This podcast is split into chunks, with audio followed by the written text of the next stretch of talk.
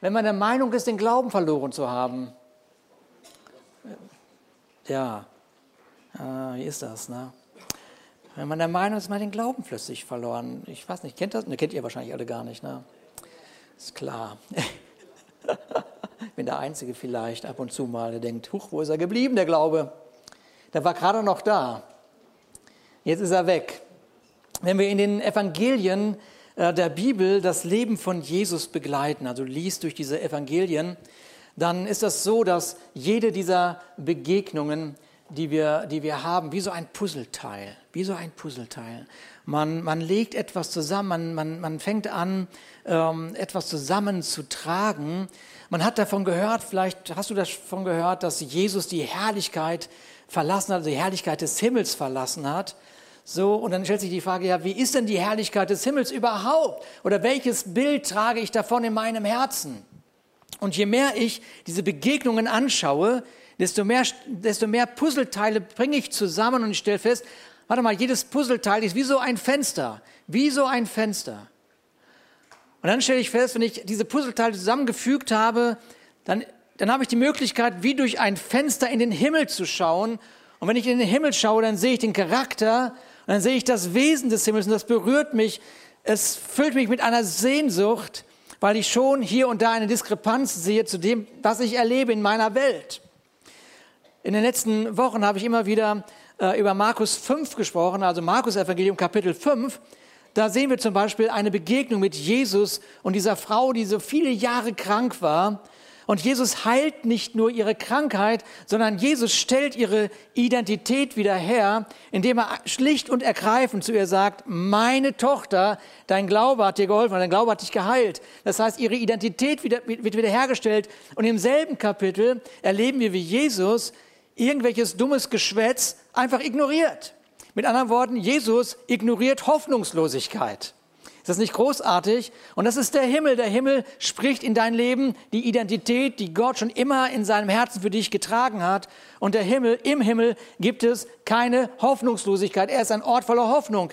Aber dann fällt mir plötzlich ein, warte mal, die Bibel spricht doch viel mehr über die Erde als über den Himmel. Wer hätte das gedacht? Sie spricht viel mehr über diese Erde. Warum? Weil die Ebenbildlichkeit Gottes durch dein Leben die Hoffnung für diese Welt ist.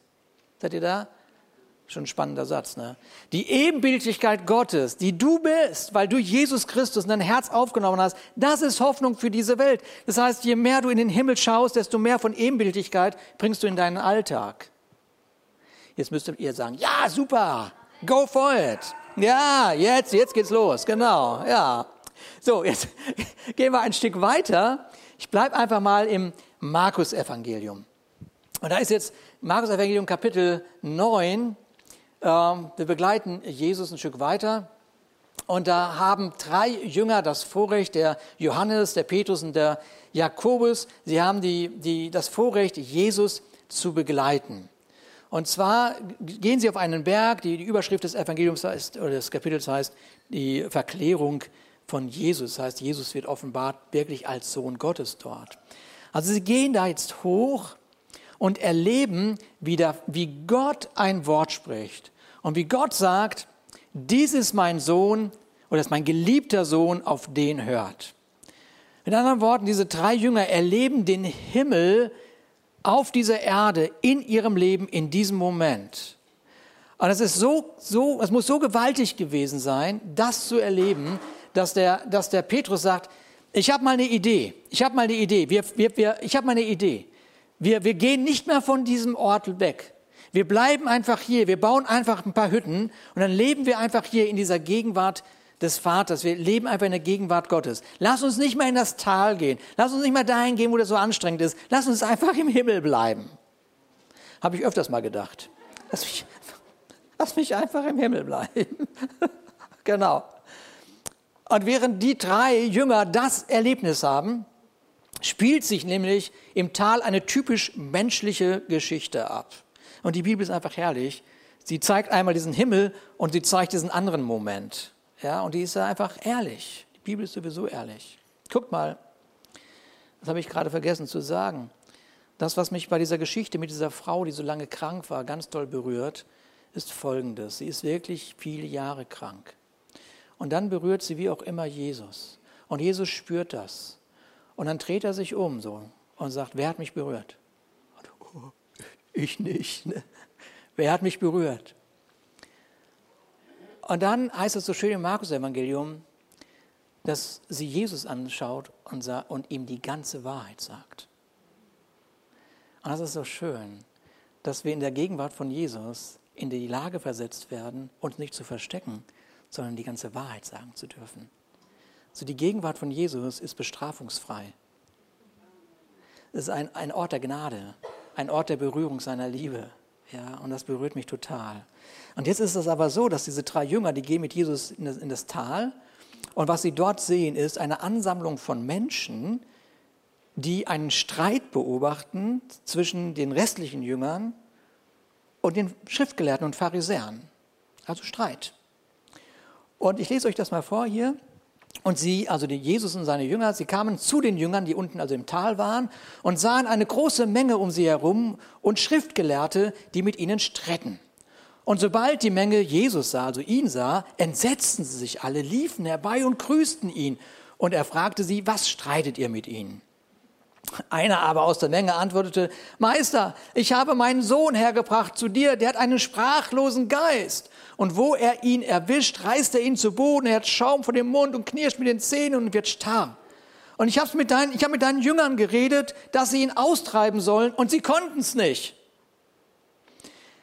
Er antwortete ihn aber und sprach, O du ungläubiges Geschlecht, wie lange soll ich bei euch sein, wie lange soll ich euch ertragen? Bringt den Herr zu mir. Oh, oh. Und sie brachten ihn zu, äh, ihn zu ihm und sogleich, als ihn der Geist sah, riss er ihn hin und her und er fiel auf die Erde, wälzte sich und hatte Schaum vor dem Mund. Ein bisschen dramatisch, ne? Für sonntags morgens, ein bisschen Drama. Und ich übergehe jetzt einfach mal diese Reaktion von Jesus, äh, der wie ein Vater zu seinen Kindern das tausendste Mal gesagt hat, räumt doch endlich euer Zimmer auf. So, so, so ein Gefühl habe ich, ist da in Jesus da gerade, ja. Ähm, aber was auch immer die Jünger versucht haben, sie waren in dem Moment nicht in der Lage, dem Kind zu helfen. Die Heilung kam einfach nicht mit zum Fingerschnipp. Sie kam einfach nicht sofort. Und genauso wenig verschwinden Probleme einfach nur mal so, weil man heute Morgen bei einem Gottesdienst sitzt. Man, man, man hofft irgendwie, oh, ich setze mich mal schnell hier hin und jetzt, jetzt muss alles, alle Probleme weg, weg, weg. Seid ihr weg? Seid ihr weg? Seid ihr wirklich weg? Nee, da sind sie wieder. Ja, also es ist einfach nicht so mit dem Fingerschnipp. Schade eigentlich. Dann sind wir alle mit dem Fingerschnippen. Und dann weg damit, ja. Aber diese Probleme verschwinden nicht einfach so, wenn man mal einen Blick in die Bibel wirft und hofft, okay, jetzt ist es weg. Oder vielleicht legst du die Bibel unter dein Kopfkissen und denkst, morgen früh ist alles weg. Genau. So. So, Jesus fragt seinen, äh, äh, also jetzt, und Jesus fragt den Vater, also den Vater von dem Jungen. Nicht seinen Vater, der im Himmel ist, sondern den, Jungen, den Vater von dem Jungen, ja. Wie lange ist, dass ihm das widerfährt? Naja, er sprach vom Kind auf. Und oft hat er ihn ins Feuer und ins Wasser geworfen und äh, dass er ihn umbrächte. Wenn du aber etwas kannst, so erbarme dich unser und hilf uns. Jesus aber sprach zu ihm, du sagst, wenn du kannst, alle Dinge sind möglich dem, der glaubt. Hm.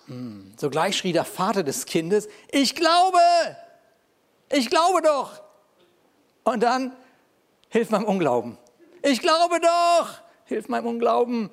Als nun Jesus sah, dass die Menge zusammenlief, bedrohte er den unreinen Geist und sprach zu ihm, du sprachloser, tauber Geist, ich gebiete dir, fahre von ihm aus und fahre nicht mehr in ihn hinein. Da schrie er und riss ihn heftig hin und her und fuhr aus und er lag da wie tot, so dass alle sagten, er ist tot. Jetzt kommt der Moment. Jesus aber ergriff seine Hand und richtete ihn auf. Alle sagten, er ist tot. Und das ist wieder dieser, dieser, dieses Puzzleteil des Himmels. Alle sagen, hat keinen Sinn mehr, vergiss es, kannst vergessen. Wie oft hast du es versucht? Wie viele Jünger sind es? Zwölf minus drei, ein paar, ja, ein paar weniger. Jeder hat es versucht, keiner hat es geschafft. Vergiss es. Du hast ein Problem, kannst du nicht mehr lösen, Thema ist durch, tot. Und jetzt kommt der Himmel, der sagt, aber Jesus, ich liebe das. Ich liebe das, ich liebe die Bibel so sehr, dass sie zwei Seiten zeigt. Einmal diese menschliche Sichtweise, er ist tot, es lohnt sich nicht mehr. Und dann ist Jesus da mit dem Himmel und sagt, aber ich richte ihn auf. Ich nehme seine Hand und richte ihn auf. Ist das nicht großartig? Jetzt könntet ihr wieder einen Applaus geben, aber müsst ihr nicht. Könnt ihr. Ich liebe diese Momente. Die Meinung von vielen, auch nicht von einer Mehrheit, wir die Absicht Gottes vereiteln können. Amen. Diese Menschen hatten nicht das letzte Wort. Das letzte Wort hat der, der das Wort ist, Jesus Christus. Ah, jetzt werdet ihr langsam lebendig. Okay, ich muss wohl Jesus sagen, dann wird es lebendig. Die Jünger stehen dabei. Ich glaube, dass wir diese Situation verstehen können. Ja? Die Jünger sind ja nun dabei und die machen sich natürlich Gedanken, was ist denn jetzt hier los? Was ist denn überhaupt los? Und als er ins Haus kam, mit anderen Worten, als sie alleine waren, fragten ihn seine Jünger für sich alleine, warum konnten wir ihn nicht austreiben? Und er sprach, diese Art kann durch nichts ausfahren als durch Beten. Mann, jetzt sind die schon so lange mit Jesus unterwegs, da muss das doch irgendwie funktionieren. Hier, der Nathanael hat es versucht, der Andreas hat es versucht, der Simon hat es versucht, der Judas, da wissen wir, das funktioniert sowieso nicht. So, ja. Was ist nur los? Wir haben doch alles gegeben irgendwie hier. Ja? Haben wir etwas nicht bedacht? Haben wir das nicht verstanden? Haben wir es vielleicht sogar verloren, was wir gestern noch erlebt haben? Weißt du, ein schlechter Tag bedeutet noch nicht, dass du alles verloren hast. Hm. Ein schlechter Tag bedeutet noch nicht, dass du alles verloren hast. Aber was nun? Das sind die Jünger alleine mit Jesus und sie wollen das Problem so ein bisschen intern lösen. Sie wollen das intern lösen. Das müssen die anderen jetzt nicht wissen. Haben wir versagt, Jesus? Wie haben wir versagt? Warum haben wir versagt? Gut, dass du uns das nicht in der Öffentlichkeit gesagt hast, wie, wie blöd wir sind. Haben wir irgendwie falsch rum gebetet? Hätten wir erst das Vater unser und dann das und jenes beten müssen? Lass uns das Ganze nochmal betrachten. Nochmal von vorne. Dieser Vater von dem Jungen hört, wie Jesus sagt, dass dem Glaubenden nichts unmöglich ist. Und irgendwie höre ich mich selber sagen. Ich höre mich selber antworten. Und ich weiß nicht, ob du das, ob du dich auch in so einer Situation wiederfinden könntest. Du sagst, Jesus, ich glaube. Jesus, ich glaube. Und dann plötzlich, aber weißt du was? Es wäre schon cool, wenn du mir in meinem Unglauben helfen würdest. Ich glaube, aber hilf meinem Unglauben. Und irgendwie denke ich, warte mal, hatten die Jünger nicht das gleiche Problem? Sie sind doch dem Jungen voller Glauben begegnet. Gestern hat es doch noch funktioniert. Vorgestern hat es doch noch funktioniert. Gestern war doch noch alles klar. Und wieso funktioniert es denn jetzt nicht? Weißt du eigentlich, dass du nicht dein Erfolg oder dein Misserfolg bist? Wir würden gerne immer unser Erfolg sein, aber bloß nicht unser Misserfolg. Wir möchten gerne unsere Gesundheit sein, aber nicht unsere Krankheit. Der Junge war nie die Krankheit. Der Junge war immer der Sohn des Vaters. Und der Vater sieht seinen Sohn, er sieht nicht die Krankheit, er sieht seinen Sohn. Und so Gott sieht, was du durchmachst, aber er verliert niemals den Blick für dich. Und wenn, man, wenn, wenn, wenn Kinder ihre Eltern verlieren, dann nennt man sie weise. Aber wie nennt man Eltern, die ihre Kinder verlieren?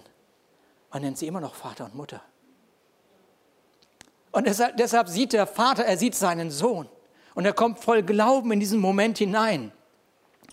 Und an einem bestimmten Moment der Geschichte hat Gott sich so sehr mit deiner Vergangenheit auseinandergesetzt. Er hat sich so sehr mit deinen Misserfolgen auseinandergesetzt, so sehr mit deiner Sünde auseinandergesetzt, dass er sie auf sich genommen hat, dass er, wenn er dich heute sieht, keinen Misserfolg mehr sieht, keine Sünde mehr sieht, sondern er sieht nur noch einen Sohn oder eine Tochter. Amen. Halleluja. Er sieht weder deinen Erfolg, noch sieht er deinen Misserfolg. Er sieht eine Tochter, er sieht einen Sohn. Das ist so großartig. Du bist nicht der Erfolg, du bist auch nicht das Unglück, du bist auch nicht die Krankheit. Aber diese Themen begleiten unser Leben so sehr, sind so präsent, dass du dich am liebsten mit ihnen identifizieren möchtest. Sie sind plötzlich du.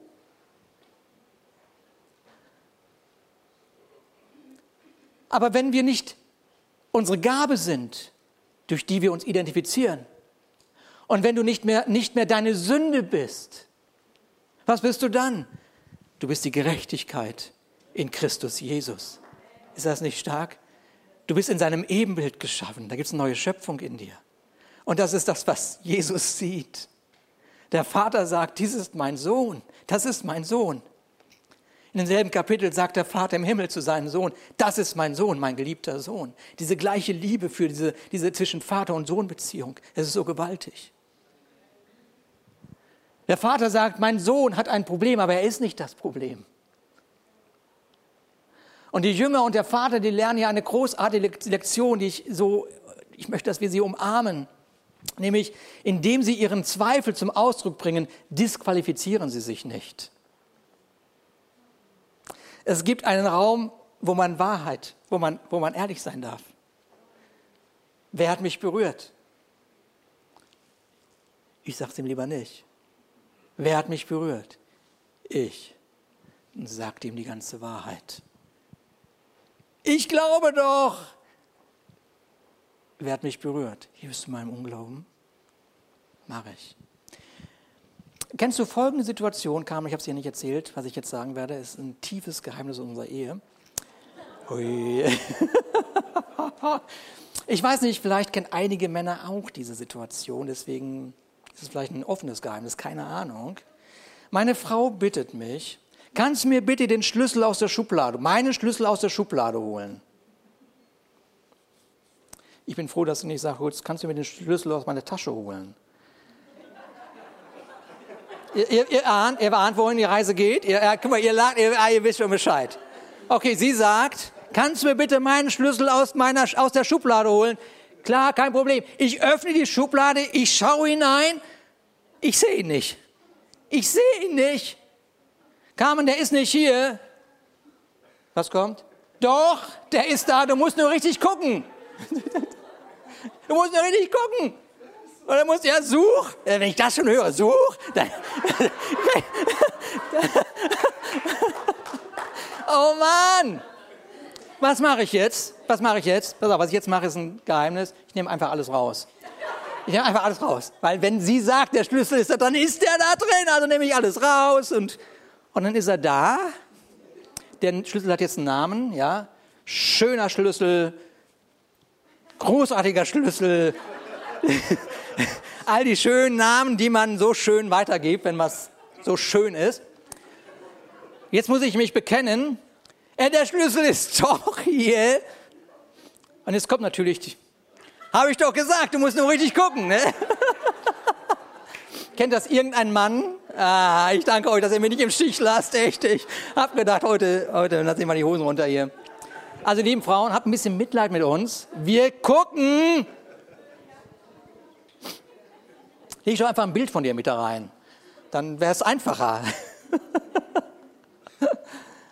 Aber wie oft schauen wir auf ein Problem oder eine Situation, ohne Jesus zu erheben? Ich, ich spüre Gott nicht mehr. Ich erlebe Gott nicht mehr. Du weißt, er ist da. Aber wo ist er?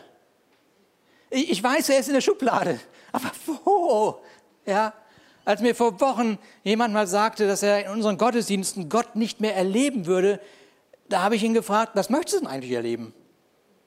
Was suchst du denn im Gottesdienst? Das war etwas zu ehrliche Rückantwort von mir. Aber, aber, aber ist ja so, oder? Wenn ich, wenn, ich, wenn, ich die Schub, wenn, wenn ich die Schublade öffne, um Schlüssel zu suchen, dann suche ich einen Schlüssel. Und wenn ich in den Gottesdienst gehe, dann, ich, dann, dann, dann, dann, dann suche ich was. Dann will ich etwas empfangen. Dann will ich etwas mitnehmen. Dann will ich etwas weiteres in meinem Leben öffnen. Die Jünger hatten das Gefühl, etwas verloren zu haben. Aber die Heilung war gar nicht verloren. Die war da. Und sie mussten lernen, unter der Oberfläche ihrer Sichtweise einmal zu schauen. Ja, sie mussten lernen, durch die Oberfläche ihrer Sichtweise zu schauen. Die Jünger, nochmal, sie hatten das Gefühl, etwas verloren zu haben. Und der Vater sagt, ich bin doch deswegen extra gekommen. Und hier sagt er folgendes, aber wirst du mir bitte helfen, über meinen Unglauben zu kommen? Unglauben zu haben, ist etwas anderes, als ein Ungläubiger zu sein. Hm. Er hat nicht gesagt, der Vater hat nicht gesagt, ich bin ein Ungläubiger, rette mich. Wenn du Zweifel hast in dem, was Gott zu dir gesprochen hat oder wer sogar Gott ist, macht dich das noch nicht zu einem Ungläubigen. Und vielleicht kannst du dich so richtig gut mit diesem Vater identifizieren, dass dieser, dieser, dieser, dieser Unglaube für diesen Moment, der, der, der, gab, der kam nicht von heute auf morgen als die ersten Symptome bei seinem Sohn aufgetreten sind, da hat er eine ganz andere Meinung gehabt. Da war er, da war er ganz klar, das, das wird auf jeden das, das klären wir, das kriegen wir hin. Wir werden die besten Ärzte, wir werden das machen, wir werden jenes machen. Das ist doch selbstverständlich. Aber dann, Stück für Stück, von Enttäuschung zu Enttäuschung. Und irgendwann, er ist halt so. Und dann, Gott ist souverän. Wenn er sich in der Schublade versteckt, kann er das machen. Kann nichts machen. Das ist sein Recht, sich zu verstecken. Aber unter all diesem Unglauben für diesen Moment ist immer noch der Glaube da, Gott ist da. Es gibt ihn immer noch. Und es ist irgendwie so wie das Unglaube in einen hineinkriecht. Du wirst nicht morgens wach und sagst, ach, jetzt glaube ich mal nicht mehr. So, entscheid es einfach jetzt. Na? Nein, während Jahre vergehen, während Dinge ihren Gang gehen, Stück für Stück, Glaube verschwindet nicht. Er verliert an Zuspruch.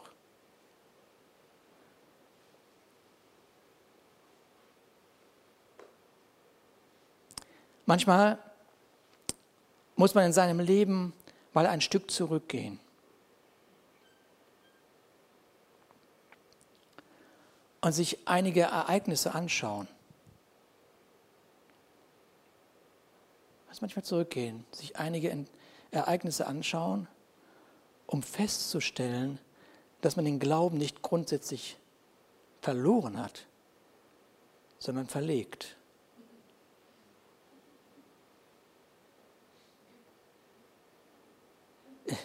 Ich gehe zurück, irgendwo, wo ich mal war. Ich stelle fest, nee, warte mal, ich glaube ja immer noch. Aber irgendwie habe ich ihn verlegt. Ich habe ihn irgendwie verlegt. Mann, er ist nicht verschwunden. Der Schlüssel in der Schublade ist auch, auch nicht verschwunden. Der, der ist einfach da. Und vielleicht hilft dir das heute. Ja, dieser Gedanke, dass du deinen Glauben nicht verloren hast, sondern einfach nur mal verlegt hast. Irgendwo in der Schublade ist er. Aber er ist da. Heilung ist da. Friede ist da. Freude ist da. Barmherzigkeit ist da. Neues Leben ist da.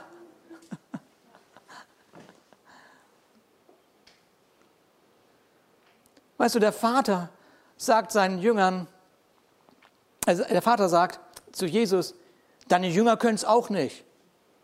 Deine Jünger können es auch nicht. Das ist immer der erste Instinkt. Na? Immer die anderen erstmal verantwortlich machen. Ja, wenn die anderen nicht glauben, wenn die anderen nicht glauben, ja, man schaut auf die anderen, so, was die alles nicht können, um dann zu rechtfertigen, nicht über, unter seiner Oberfläche von was auch immer zu schauen. Naja, wenn die das nicht können, die Gemeinde ist auch nicht das, was sie sagt, was sie ist. Aber es geht nicht darum, dass wir an die Jünger glauben. Und es geht auch nicht darum, dass wir an die Gemeinde glauben. Dieser Vater fängt an zu verstehen, dass es ihn zu nichts führt, wenn er andere verantwortlich macht. Zu gar, es führt zu gar nichts. Wenn ich meinen Sohn geheilt haben möchte, da muss ich unter meinen oberflächlichen Entschuldigungen schauen. Und vielleicht bittest du die ganze Zeit, dass Gott dir deine Zweifel nehmen soll und dass Gott dir das und jenes nehmen soll, aber der Vater macht das gar nicht.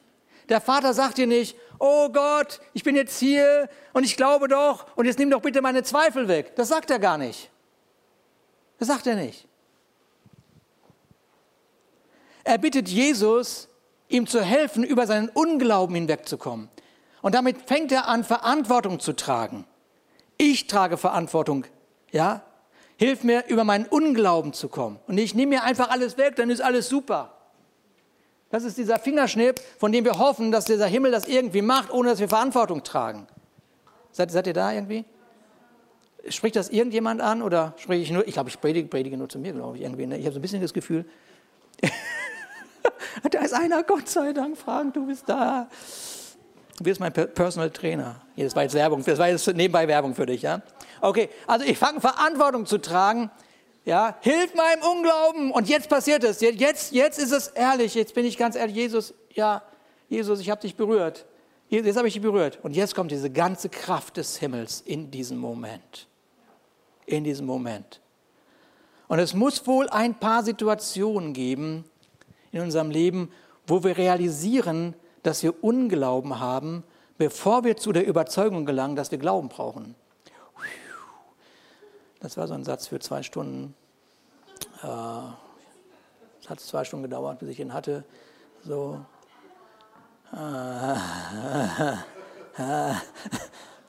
Ich verstehe ihn selber nur zur Hälfte, aber ich. Ja, ich realisiere, ich habe irgendwie Unglauben. Ich glaube, ich brauche Glauben. Ich dachte die ganze Zeit, ich habe Glauben. Nee, ich bin jetzt mal ganz ehrlich, ich habe Unglauben. Ich glaube, dass du da bist, Gott, aber für die Situation Chaka. Grundsätzlich habe ich Glauben. Aber, aber dass das sich verändert, sie aber dachten, er ist tot. Der Himmel aber sagt, richte dich auf. Das ist der Unterschied.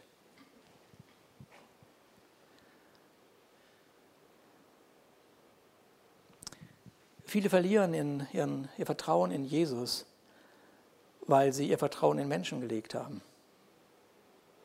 Und weil die Jünger es nicht tun konnten, die Jünger konnten es nicht tun, steht der Vater in der Gefahr, an dem vorbeizugehen, was Gott für ihn persönlich hatte. Ich meine, wenn der Junge geheilt worden wäre durch die Jünger, hätte der Vater nie diese ehrlichen Momentaufnahme gehabt. Aber so hatte er diesen ehrlichen Moment, ja, diesen Himmelsmoment. Ich glaube, Gott, ich glaube aber mein Sohn, du kennst ihn besser als ich. Also ich kenne ihn besser als du, Jesus. Oder Gott, ich weiß das besser. Du kennst das, wie lange ich schon versuche, mein Kind in diese und jene Richtung. Bis auch immer. Ihr kennt all diese Alltagsthemen, oder? Kennt irgendjemand ein Alltagsthema, wo er genauso mal gedacht hat, Gott, ich weiß es besser als du? Ne? Und der Rest sagt auch, das klappt nicht.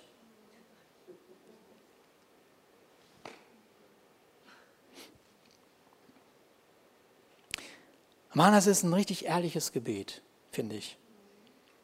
Ich glaube. Aber bitte hilf mir, meinen Unglauben zu überwinden. Ich bitte Gott nicht, den Unglauben einfach wegzunehmen, sondern ich bitte ihn, mir zu helfen, ihn zu überwinden. Ich möchte meinen Part der Verantwortung tragen. Ich möchte unter dieser Oberfläche mal schauen. Der Glaube ist doch gar nicht weg.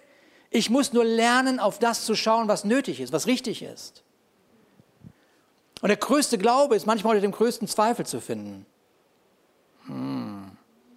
Hm. Ja, ich sehe schon, dass einige Bibelkenner anderer Meinung sind. Ich segne euch. Ja, der, ja.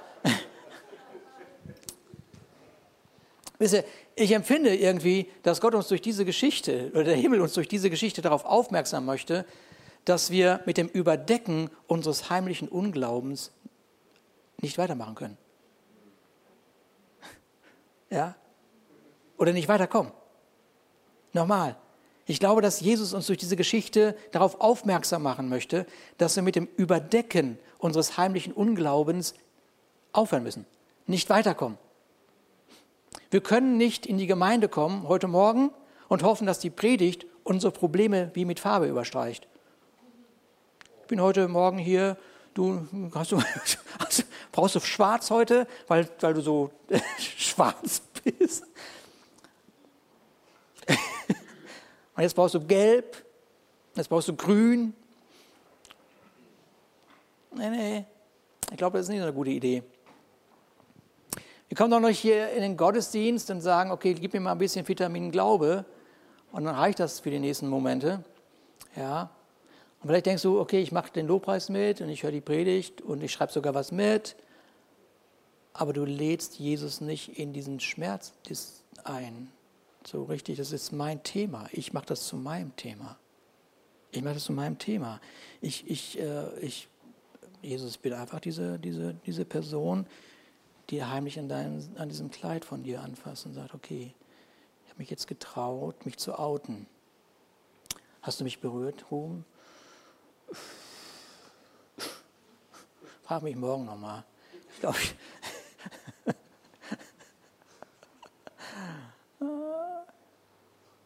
Na gut, ich sag's dir, ich sag dir die ganze Wahrheit. Ich glaub dir.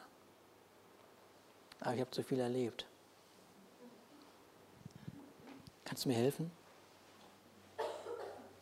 Kannst du mir helfen? Ja. Weißt du was? Du bist mein Sohn.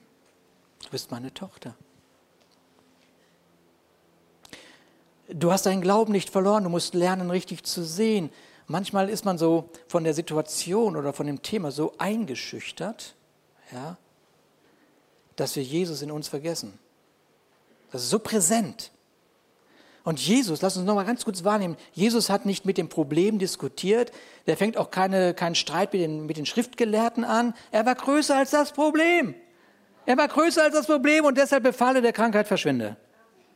Mach dich vom Hof. Mach dich einfach vom Hof. Geh, wo du wohnst, mach, was du willst, aber lass den Jungen in Ruhe. Ja. War ein bisschen dramatisch auf der einen Seite, aber auf der anderen Seite auch ziemlich souverän. Warum konnten wir ihn nicht austreiben? Ja, weil ihr euren Fokus verloren habt. Dieses Problem kann nur mit Gebet ausgetrieben werden. Was verstehen wir denn unter Gebet? Naja, eine Liste, äh, die wir Gott vorhalten. Ne? Kennst du die Gebetsliste? Nimm mir das weg, gib mir das. Und übrigens verändere meinen Mann, verändere meine Frau und meine Kinder. Und übrigens habe ich hier noch mal was auf der Liste stehen und noch was und noch was und das kannst du alles für mich machen. By the way, einige Übersetzungen sagen, ich weiß, einige gucken schon in ihren iPhones ganz aufgeregt, da steht doch was anderes, da steht doch Gebet und Fasten. Das geht nur durch Gebet und Fasten weg. Aber der Grundtext, der sagt nur durch Gebet. Das ist später hineingekommen, weil man sich nicht vorstellen kann, dass einfach nur ein Gebet reicht. Ja, es ist diese Methodengläubigkeit. Okay, warte mal, ich bete, es hilft nicht, dann muss ich was anderes tun, dann faste ich halt. Und wenn ich gefastet habe und es auch nichts hilft, ja, dann spende ich halt mal einen Tausender, ne, damit dieser Gott endlich auf meiner Seite ist. Und dann komm doch zu mir, ich sag dir, wie man richtig auf seine Seite kriegt. 10.000. Ja, ja, du musst nur einmal die Wahrheit hören. Und du merkst, das ist alles Blödsinn, oder? Du merkst, dass in deinem Herzen sagst du nicht jetzt, ja, Ruben, das stimmt. Falls jemand 10.000 geben möchte, ich bin bereit, dieses Leiden auf mich zu nehmen als Pastor. okay, aber wir spüren, irgendwas stimmt da nicht. Nein, deswegen steht es da auch nicht. Denn das Gebet, das Gebet ist mehr eine Linse statt eine Liste. Ja, und es ist mehr, was ich sehe, als das, was ich spreche. Okay? Ist irgendwie jemand noch hier? Ja, Gott sei Dank. Ja, so die Jünger sahen ein Problem, aber Jesus sah seine Kraft. Seine Kraft, die in ihm war. Und wir sind so beschäftigt mit, was wir nicht können, was wir vielleicht verloren haben, was wir vergessen haben, dass wir, was auch immer, dass wir vergessen haben, mit wem wir den Raum betreten.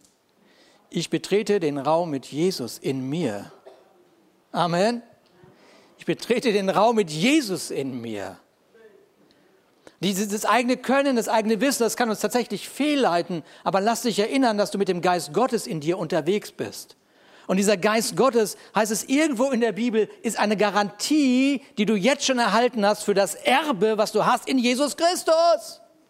Und für ein Erbe hast du nicht gearbeitet, Gott sei Dank. Amen. Okay, da können wir jetzt ganz viel noch zu sagen, mache ich aber nicht. Ja, ich gehe mit jemandem in die Situation, der größer ist als der, der in dieser Welt ist. Könnt ihr noch? Geht noch eine Stunde. Habt ihr gesagt? Ihr habt gesagt, ihr könntet noch. Seid ihr, vor Jesus kann man ganz ehrlich sein. Ich habe immer noch Glauben. Hast du noch Glauben? Ich habe immer noch Glauben. Ich habe immer noch Glauben. Trotz all dem, durch was ich habe durchgehen müssen. Ich habe immer noch Glauben. Auch was es mich gekostet hat. Ich habe immer noch Glauben. Und ja, es verschlägt mir hier und da die Sprache. Noch irgendjemand dabei? Aber ich habe Glauben. Ich habe Glauben. Ich habe Glauben. Es nimmt mir nicht den Glauben.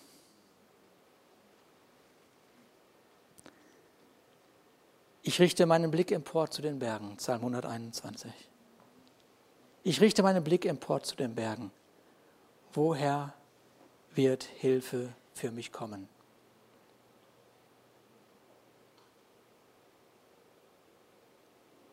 Ich richte meinen Blick empor zu den Bergen. Woher wird Hilfe für mich kommen? Ich werde aufmerksam gemacht, meinen Blick zu erheben, um richtig zu sehen.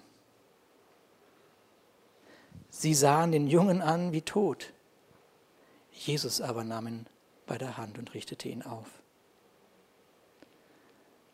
Und bevor, bevor dein Kalender deinen Tag bestimmt, erhebe deinen Blick, erhebe deinen Blick, erhebe deinen Blick. Schau weniger das an, was deinen Tag bestimmen wird, sondern den, der in dir ist und mit dir ist. Er hat dir versprochen, mit dir zu gehen. Lass uns zusammen aufstehen und lass mich diese restlichen Verses in Psalm 121 lesen. Und ihr könnt gerne ein bisschen Musik machen, ja?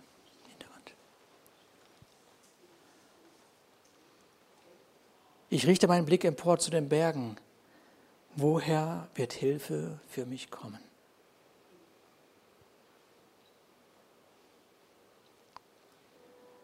Meine Hilfe kommt vom Herrn, der Himmel und Erde geschaffen hat.